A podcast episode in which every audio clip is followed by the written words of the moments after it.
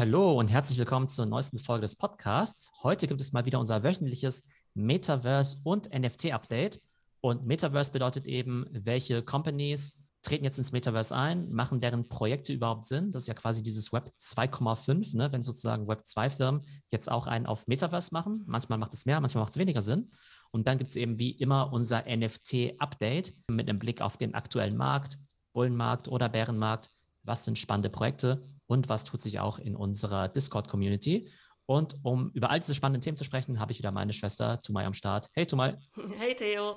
Ja, fangen wir doch mal mit den Metaverse-Themen an. Zwei Meldungen, über die wir sprechen wollen, ist, dass zum einen Epic Games jetzt angekündigt hat, mit Lego und Sony oder beziehungsweise mit der Holding, die hinter Lego steckt, eine Kooperation einzugehen. Die haben jetzt insgesamt zwei Milliarden Dollar von diesen beiden ja, Firmen eingenommen, um jetzt ein familienfreundliches Metaverse zu bauen. Zum anderen wollen wir über die Meldung sprechen, dass Facebook in seiner virtuellen Welt jetzt auch den Verkauf von virtuellen Gütern erlauben möchte, was aber jetzt erstmal nichts mit NFTs zu tun hat, obwohl sich das so anhört. Was hältst du denn davon? Was sind das alles für Metaverse-Aktivitäten von diesen großen Firmen?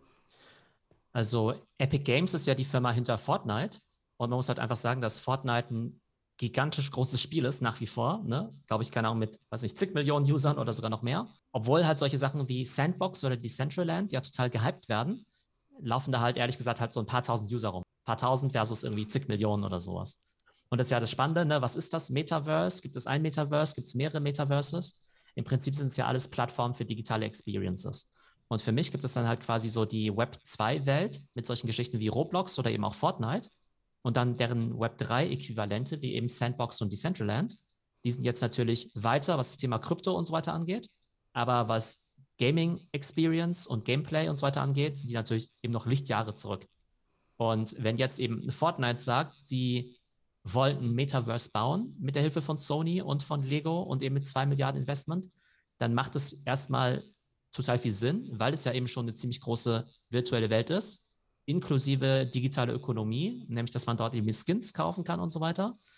Es ist jetzt aber für mich sozusagen jetzt keine Web3-Erfahrung, weil die Güter dir dann ja trotzdem nicht gehören. Du kaufst halt diese ganzen Skins, aber dadurch, dass es halt keine NFTs sind, kannst du die nicht traden und kannst sie halt auch nicht in andere Welten mitnehmen. Also für mich halt Metaverse ja, insofern, dass es halt eine digitale Welt ist, aber es hat eben jetzt sozusagen jetzt nichts mit dieser ganzen Web3 und NFT-Welt zu tun. Also hier können wir auf jeden Fall mit diesen drei Playern Epic, Sony und Lego viel ja, Gamification und Entertainment erwarten, aber jetzt nicht unbedingt Web 3 in dem Sinne, wie man es jetzt momentan versteht. Genau, das wäre halt wahrscheinlich extrem zentralisiert. Ne? Das ist halt das, was es jetzt eben auch schon gibt. Aber ehrlich gesagt, das wird sich ja im Laufe der Zeit herausstellen. Am Ende entscheiden ja die User drüber. Und es gibt eben User, die dann vielleicht sagen, hey, das ist zentralisiert oder nicht, ist mir eigentlich voll, vollkommen egal. Ich möchte ein cooles Spiel spielen, ja. Sandbox ist ja auch nicht decentralized im Sinne, weil es ja auch einer Firma gehört. Da steht ja auch irgendwie eine Company dahinter. Von daher ich glaube, ich, das, was quasi diese Experiences voneinander unterscheidet, primär aus meiner Sicht, ist eben, ob es da jetzt eben eine Krypto- oder NFT-Komponente gibt oder nicht.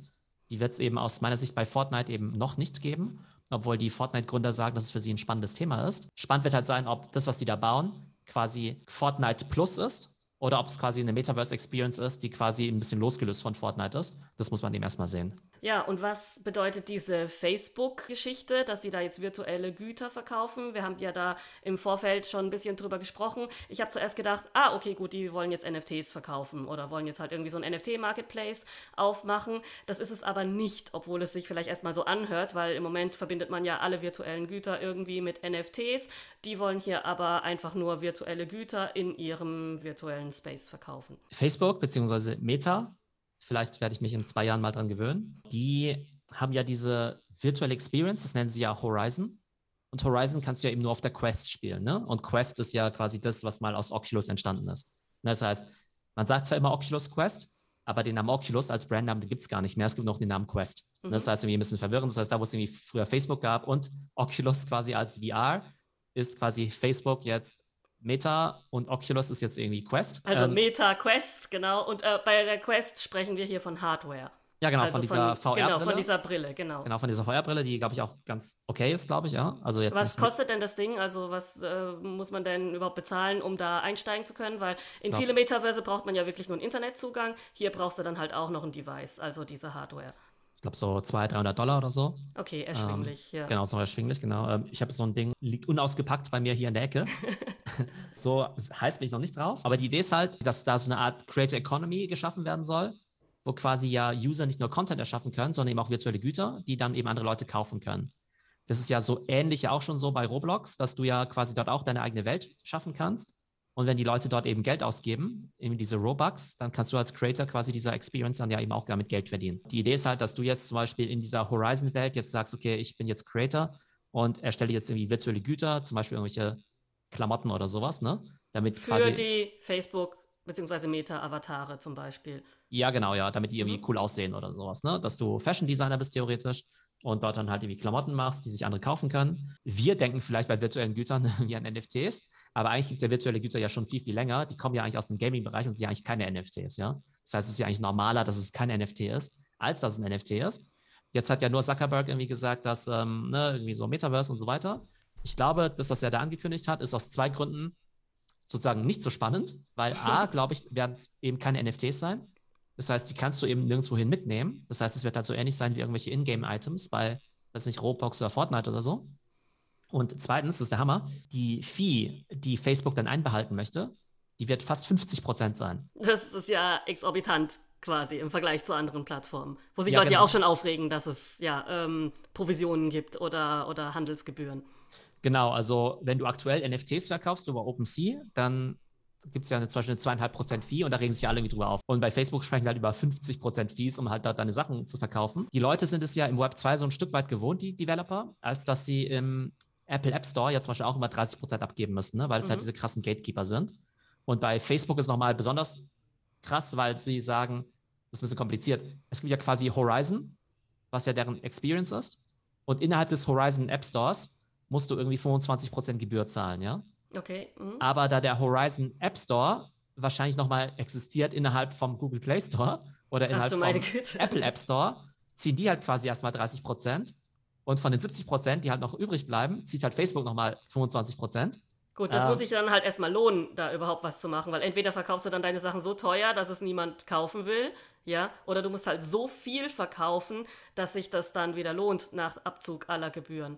Auf der anderen Seite äh, geht Facebook wahrscheinlich davon aus, beziehungsweise Meta, ich kann mich da auch nicht dran gewöhnen, dass die einfach schon so viele User haben und so viele Leute auf der Plattform rumhängen weltweit, dass man sagen kann, gut, die Leute sind einfach schon da und ähm, werden dann auch Kunde von irgendwas.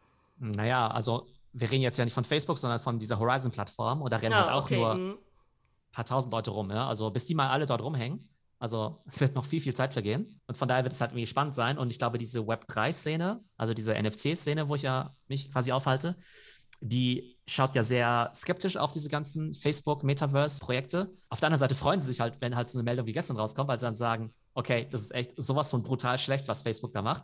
Also dafür brauchen wir jetzt hier keine Angst zu haben. Aus deren Sicht sozusagen sowohl die Experiences, die es da gibt, quasi jetzt halt irgendwie eher doof aussehen und als die Geschäftsmodelle eigentlich auch ziemlich schlecht sind.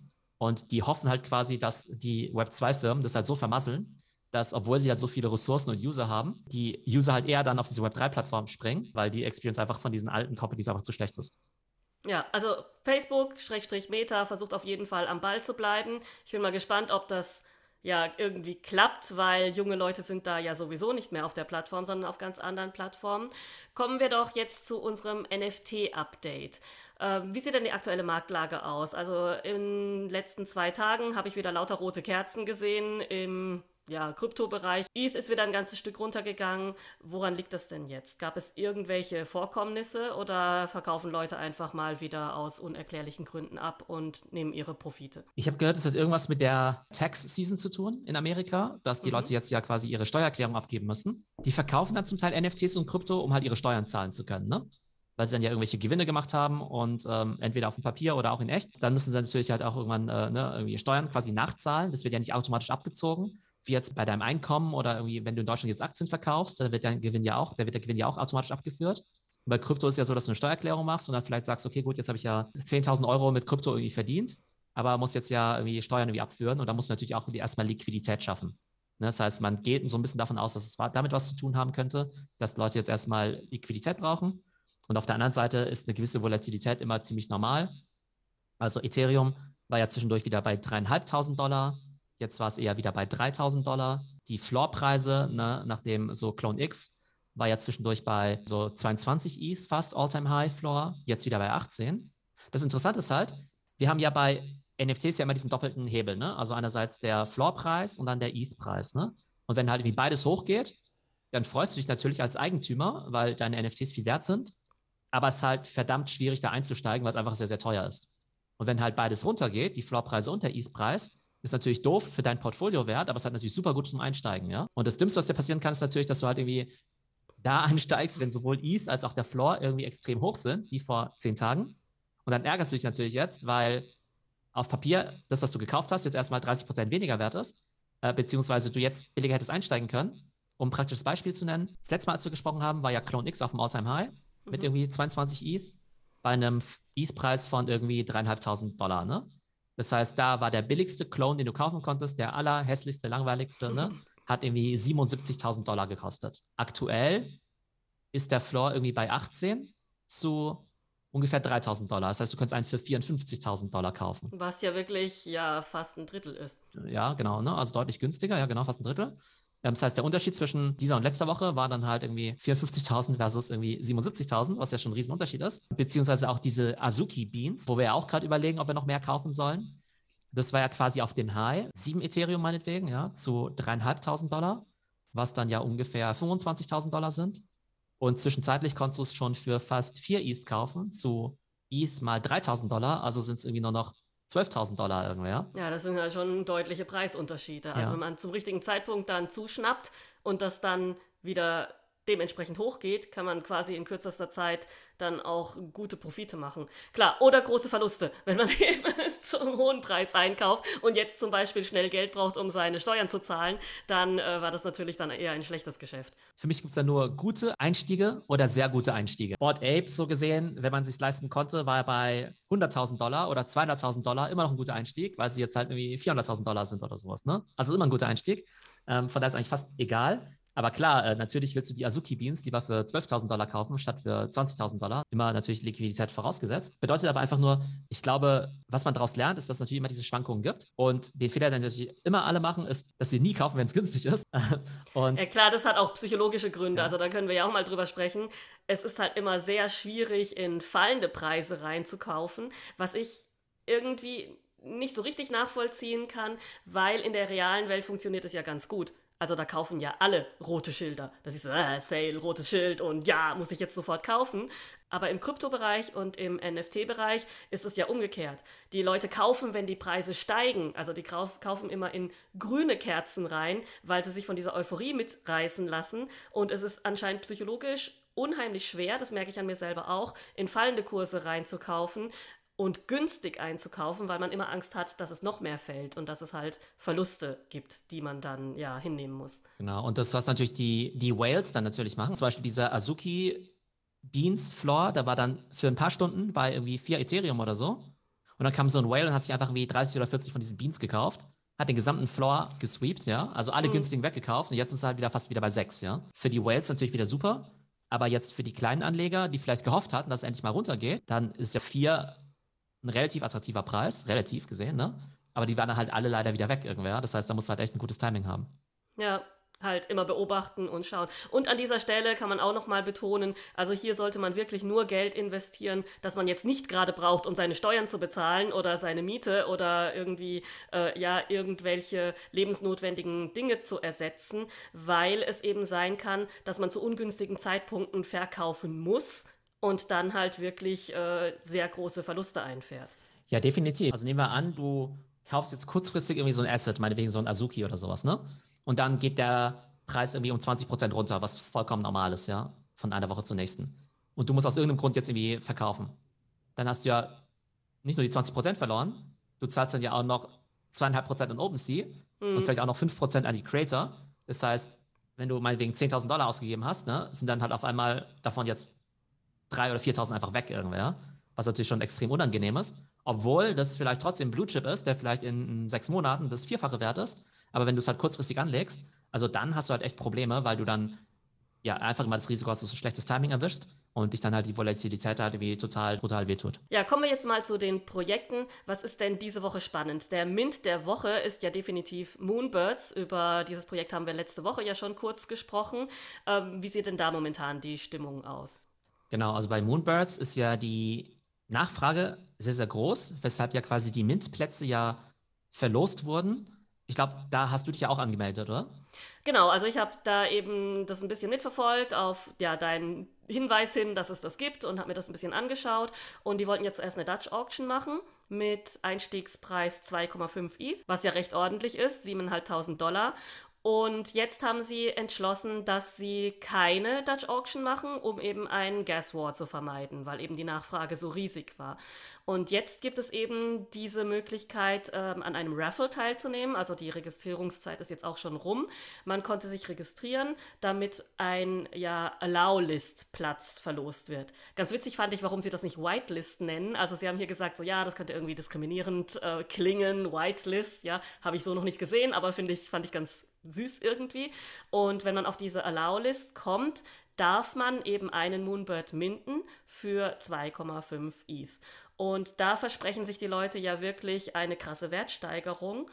Wieso? Wir haben ja darüber gesprochen, dass ja diese Moonbirds ja von diesem Proof Collective kommen, ne, diesem Elite-NFT-Club, wo ja halt einfach der Floor einfach extrem hoch ist. Ne? Die werden ja zu 80, 90 ETH oder so gehandelt. Und dann denken die Leute natürlich jetzt erstmal, boah, wenn ich jetzt irgendwie diese Moonbirds kaufe, dann gehen die auch mega hoch oder so. Ich bin da so ein bisschen zwiegespalten. Also ja, ich habe mich ähm, auch beworben quasi für diese Allow-List. Und wenn ich es minden kann, dann werde ich es auch minden. Wenn die auf OpenSea kommen zu einem vernünftigen Preis, werde ich auch versuchen, auch auf OpenSea zu kaufen. Ich glaube schon, dass es ein ganz gutes Investment vermutlich ist. Aber das kann man jetzt überhaupt nicht vergleichen jetzt mit irgendwie Board Ape oder Azuki oder sowas, weil es jetzt halt in dem Sinne jetzt keine, kein richtiges Profile-Picture-Projekt ist, obwohl es halt diese 10.000 verschiedenen Eulen und so gibt weil ich mir nicht vorstellen kann, dass Leute jetzt diese Eule jetzt irgendwie als Profile-Picture benutzen werden, wenn sie vielleicht eh schon Affen oder Clone X oder irgendwas haben. Das kann ich mir jetzt nicht unbedingt vorstellen. Das heißt, es geht um eine Community, diese Proof-Community. Also aus meiner Sicht lebt die halt vor allem davon, dass sie halt so elitär ist, ja. Was da inhaltlich passiert, kann ich nicht genau sagen. Also es sind Ob, auch nur 1000 Leute, muss 1000 man hier Leute, mal dazu ja, genau. sagen. Genau, also es handelt sich nicht hier nicht um eine Community von 10 oder 50.000 Mitgliedern, sondern das sind 1000 Leute, die ja extrem viel Geld haben offensichtlich oder halt sehr früh dazugekommen sind. Aber die, die später dazugekommen sind, die haben wirklich so 30 ETH bezahlt, um da reinzukommen. Auf äh, 60, 70, 90 ETH ist es ja hochgegangen, nachdem diese Meldung kam, dass Proof Collective eben diese Moonbirds-Kollektion veröffentlicht, wenn ich das richtig mitgekriegt habe. Ja, genau, ja. Und spannend wird halt sein, letztendlich, wie sich halt ne, diese Moonbirds eben entwickeln werden. Ob man jetzt sagt, okay, das ist jetzt quasi die Erweiterung quasi von der Proof Collective Community, dass jetzt quasi jetzt es nicht nur 1000 Mitglieder gibt, sondern zum Beispiel 10.000, ne?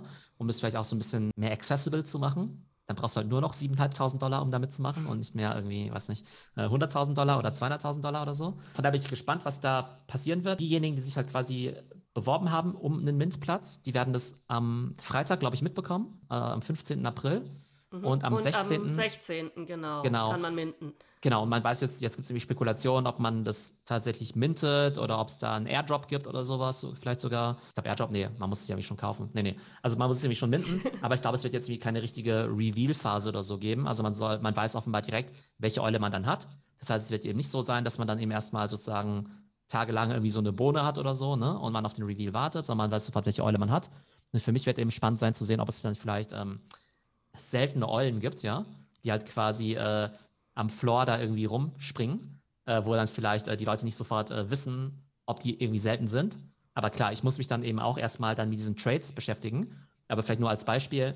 In jeder Kollektion gibt es ja immer sehr, sehr seltene, wie jetzt zum Beispiel goldene Affen oder Alien-Clones oder bei Azuki eben diese Spirits.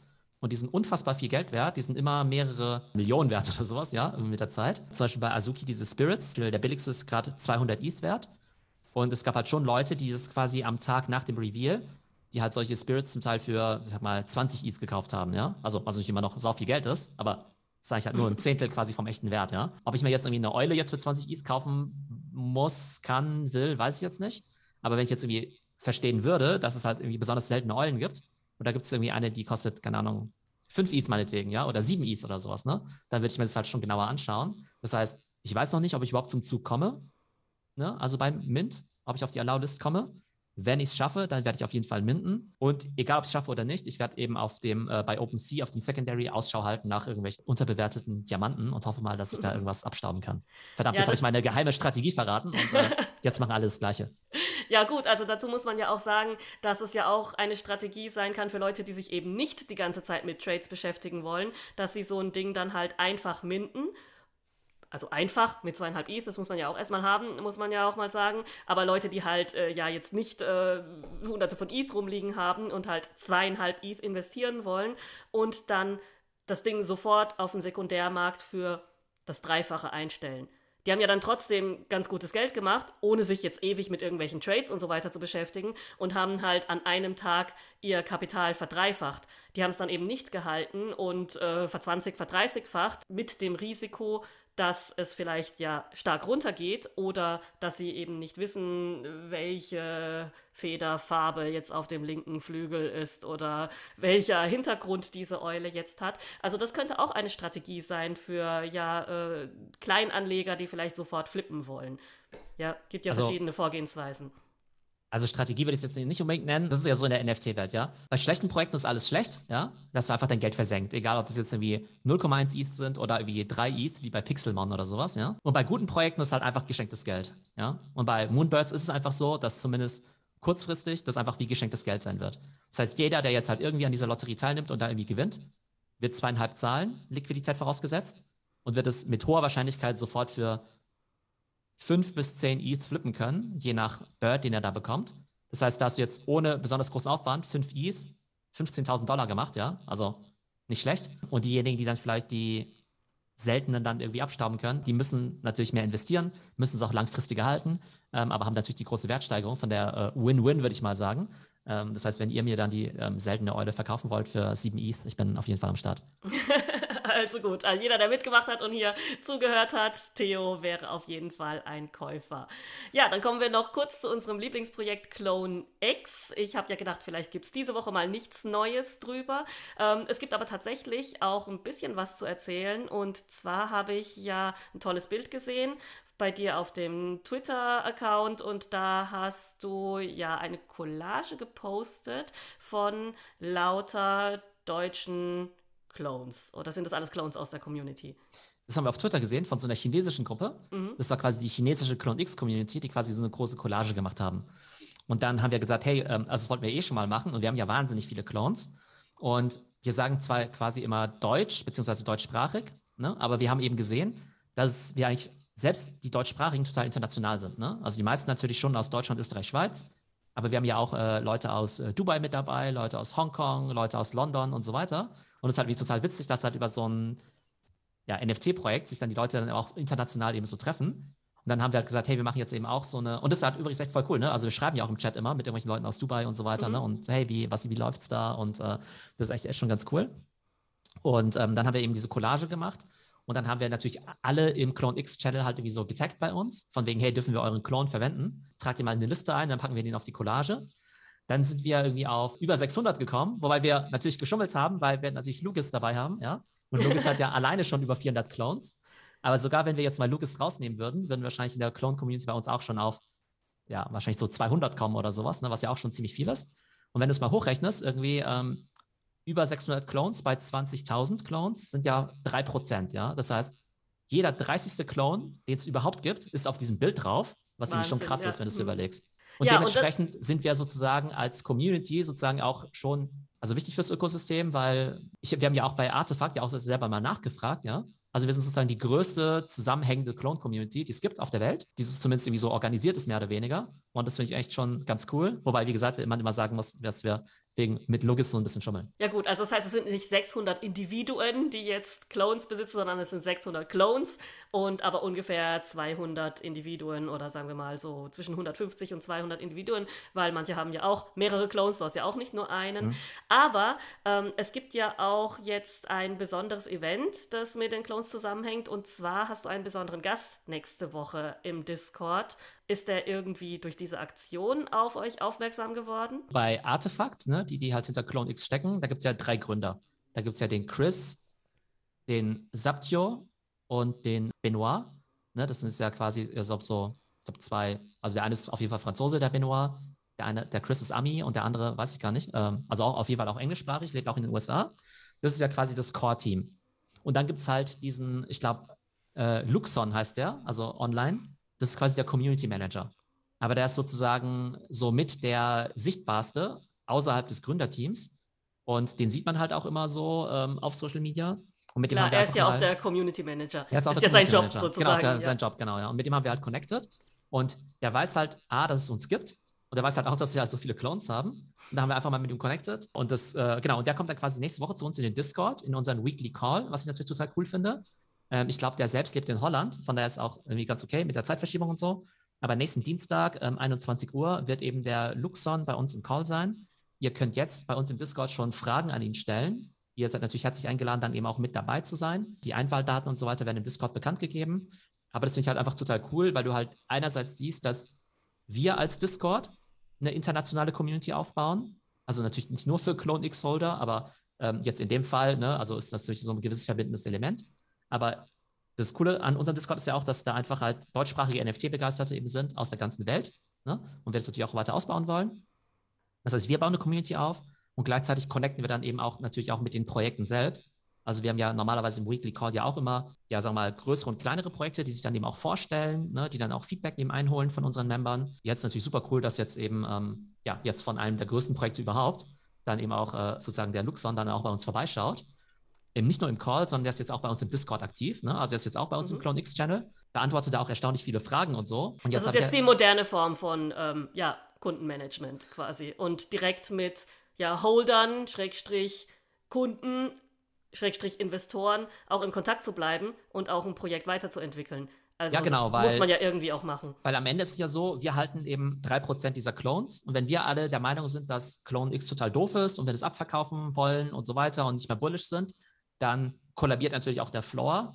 Und es hat natürlich auch wieder Auswirkungen aufs Gesamtprojekt. Ne? Wenn wir jetzt morgen alle der Meinung, also nicht, dass wir jetzt so mächtig sind, ne? aber Mhm. das ist ja die Realität, wenn irgendeine größere Gruppe morgen der Meinung ist, das ist ein dummes Projekt und wir verkaufen alle für 10 ETH dieses Ding, dann verliert das ganze Projekt sofort zig Millionen oder sogar noch mehr an Wert irgendwie. Ja? Ja, plus Ähm. den Verlust an Reputation oder Mhm. äh, ja, das äh, spricht sich ja dann rum und dann kriegen andere dann wiederum Panik und fangen Ja, an, genau, ihre ja. Dinge abzustoßen. Also Ja, das genau. ist ja schon wichtig, euch so ein bisschen zu, ja, ähm, ja, den Kontakt zu halten auch einfach. Ja, genau, das ist definitiv wichtig. Wir wollen auch darüber sprechen, was wir vielleicht als Community auch machen können, um das vielleicht das Projekt auch weiterzutreiben, ne? Ähm, das ob, mh, ne, das, weil es liegt ja auch in unserer Hand irgendwie, ob wir mit unseren Clones irgendwas Kreatives machen, irgendwie eigene Fanfiction, Comics, Videospiele oder Mhm. sonst was machen, wofür man ja auch zum Teil das Recht hat. Das heißt, ähm, ob jetzt die Clones im Wert steigen, hängt ja nicht nur daran, was Artefakt macht, sondern auch, was wir als Community machen. Das heißt, da müssen wir, können wir, haben wir auch gewissen Einfluss. Aber es ist einfach ganz spannend, wer sich da sozusagen auch alles tummelt. Und jetzt haben wir auch schon ein paar äh, Clone-Fußballer, auch bei uns in der Community, zum Beispiel auch den Mario Götze. Der hat Der auch ist einen ja- Clone, okay. Der ist ja auch ein Clone und ist auch bei uns im Discord drin, ja. Und es ist irgendwie ganz lustig, dass wir dann bei uns in der deutschen Gruppe immer so Chats haben und quasi unsere Promis jetzt sind quasi jetzt ähm, Mario Götze natürlich als bekanntester äh, deutschsprachiger Clone-Holder, dann äh, sozusagen Luxon vom äh, Artefakt-Team und dann halt auch noch so größere Sammler wie jetzt so Lucas oder sowas. Also irgendwie schon ganz cool. Also macht auf jeden Fall Also- total viel Spaß. Also wer sich für Clone X interessiert und jetzt nächste Woche an diesem Event teilnehmen will, kann sich einfach umsonst im Discord anmelden und auch seine Fragen dort posten. Ja, genau. Also da seid ihr auf jeden Fall herzlich eingeladen. Wir verlinken den Discord wie immer in den Show Notes. Das war es auch schon wieder für unser Metaverse und NFT-Update diese Woche. Und nächste Woche hören wir uns wieder an dieser Stelle mit den aktuellen News. Bis dann. Tschüss dir! Ciao.